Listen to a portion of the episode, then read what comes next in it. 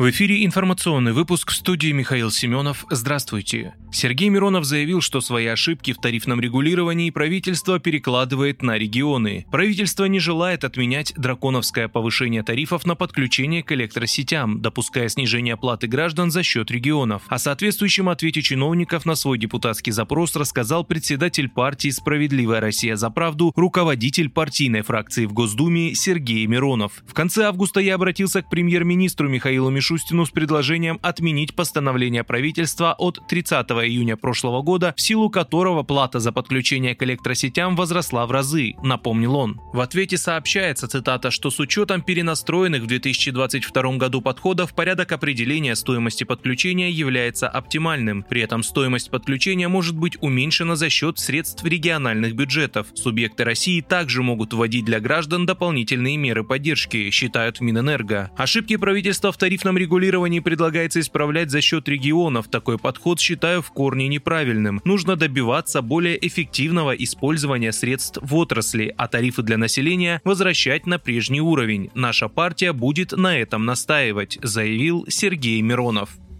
Наиболее вероятной причиной крушения российской станции «Луна-25» стало нештатное функционирование бортового комплекса управления. Об этом сообщил Роскосмос в телеграм-канале. В госкорпорации объяснили, что нештатная работа бортового комплекса была связана, цитата, с невключением блока акселерометров в блоке измерения угловых скоростей из-за возможного попадания в один массив данных команд с различными приоритетами их исполнения прибором. Так, в бортовой комплекс управления приходили нулевые сигналы, что не позволило зафиксировать момент набора необходимой скорости и своевременно выключить двигательную установку. Ее отключение произошло по временной установке, заключили в Роскосмосе. По всей территории России в среду 4 октября пройдет проверка систем оповещения населения. Об этом сообщила МЧС России в телеграм-канале. Зазвучат сирены и громкоговорители. Так подается сигнал «Внимание всем!». Эфир общероссийских теле- и радиоканалов будет замещен информацией по безопасности, предупредили в министерстве. Там объяснили необходимость этого проверкой систем оповещения регионального и муниципального уровня. В ведомстве призвали жителей сохранять спокойствие, когда они услышат звуковые сигналы.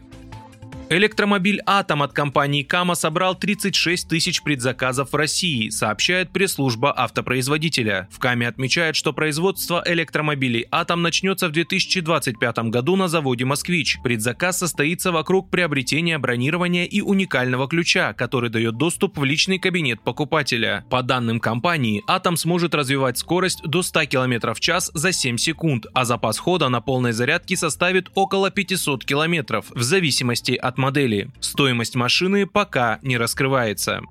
Вы слушали информационный выпуск. Оставайтесь на справедливом радио.